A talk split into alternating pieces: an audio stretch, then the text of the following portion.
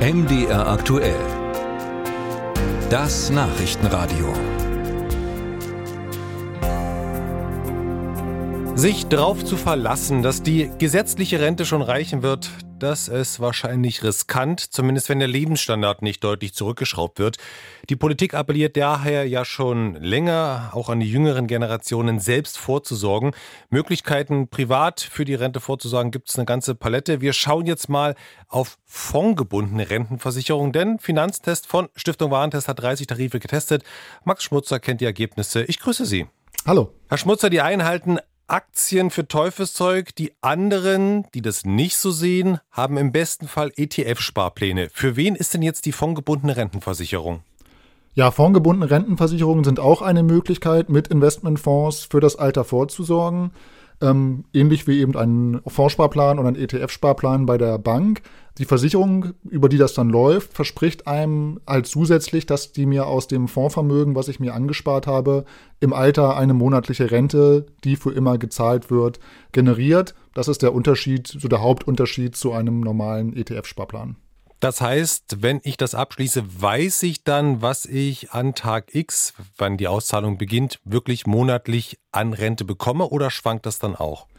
Das ist nicht abzusehen, denn zum einen weiß ich ja nicht, wie sich meine Fonds entwickeln, die ich da aussuche. Also das kann ja ähm, alles werden. Es kann Aktiencrash geben zwischendrin, es kann super laufen. Wir reden da ja über Anlagehorizonte von 30 Jahre in der Hoffnung, ähm, dass das sich natürlich gut entwickeln wird. Aber wie viel auf den Euro und Cent genau, kann man nicht vorhersehen.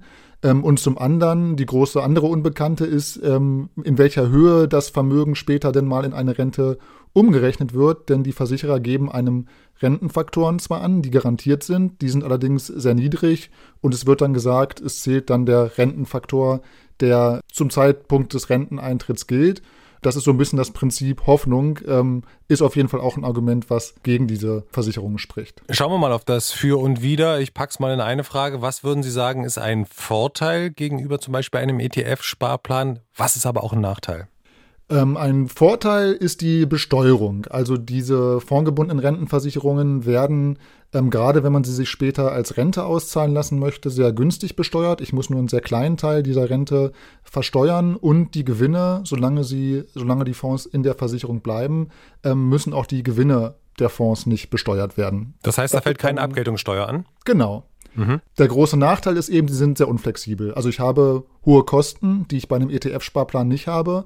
Das heißt, wenn ich den Vertrag während der Laufzeit kündige, was nun mal bei vielen Verträgen auch passiert, die über 30 Jahre und länger abgeschlossen werden, ähm, komme ich meist nur mit Verlust aus der Nummer wieder raus, weil die Kosten habe ich bezahlt. Ich profitiere aber nicht mehr von den ähm, Steuervorteilen. Das heißt, für die allermeisten Menschen ist ein flexibler und kostengünstiger ETF-Sparplan die deutlich bessere Variante. Wenn wir trotzdem nochmal den Fokus auf diesen Steuervorteil richten, muss ich da ein paar Dinge ganz bewusst beachten, wenn ich die wirklich nutzen will? Das Wichtigste ist eben, den Vertrag durchzuhalten, weil wenn ich den kündige, ähm, bringen mir die Steuervorteile auch nichts. Ähm, wenn ich das später als Rente auszahlen lassen möchte, muss ich nichts weiter beachten. Möchte ich das auf einen Schlag ausgezahlt haben, gibt es ein paar ja, Bedingungen, dass die Steuer ähm, reduziert werden. Also der Vertrag muss zwölf Jahre laufen, ich muss 62 Jahre alt sein, aber das ist ja, wenn ich das für die Altersvorsorge mache, meistens automatisch gegeben. Sie haben gerade einen wichtigen Punkt angesprochen, den vielleicht nochmal ganz kurz präzise machen. Ich kann also wählen, ob ich eine monatliche Rente am Ende haben will oder ob ich mir das Kapital mit einmal auszahlen lassen will, ja? Genau, beide Möglichkeiten gibt es. Allerdings, laut unseren Berechnungen lohnt es sich eigentlich nicht, das abzuschließen, wenn ich schon weiß, ich will eine Kapitalauszahlung. Also wenn ich das Geld auf einen Schlag zum Rentenbeginn haben möchte, gibt es zwar auch gewisse steuerliche Vergünstigungen, aber die Kosten, die in so einem Vertrag stecken, machen diese ähm, Vergünstigungen quasi kaputt. Nur wenn ich davon ausgehe, ich möchte später mal eine Rente aus diesem Vertrag haben, dann lohnt sich die Überlegung, eine vorgebundene Rentenversicherung abzuschließen. Und wie jung sollte ich denn noch sein, damit so eine fondgebundene Rentenversicherung für mich noch Sinn ergibt? Ich würde sagen, nicht zu jung, äh, denn gerade für Berufseinsteiger, die eben noch nicht so gut abschätzen können, wie viel sie mal verdienen, wie viele Kinder, will ich mal eine Wohnung kaufen oder ein Haus. Da ist die Gefahr halt groß, dass so ein Vertrag wieder gekündigt werden muss im Laufe der Zeit, weil das Geld dann für andere Sachen gebraucht wird. Das heißt, ich würde eher sagen, das ist ein Produkt für Leute in der Mitte ihres Berufswegs, 40, 50, die eben schon ihr weiteres Leben gut abschätzen können, äh, ihr Gehalt gut abschätzen können und eben sicher sein können, dass sie die vereinbarten Beiträge bis zum Schluss auch zahlen können. Jetzt haben Sie ja 30 Tarife getestet. Ist die Spanne zwischen den Tarifen und dem, was ich geboten kriege, eigentlich sehr groß oder bewegt sich das alles in so einem, ja, in so einem gesunden Bereich?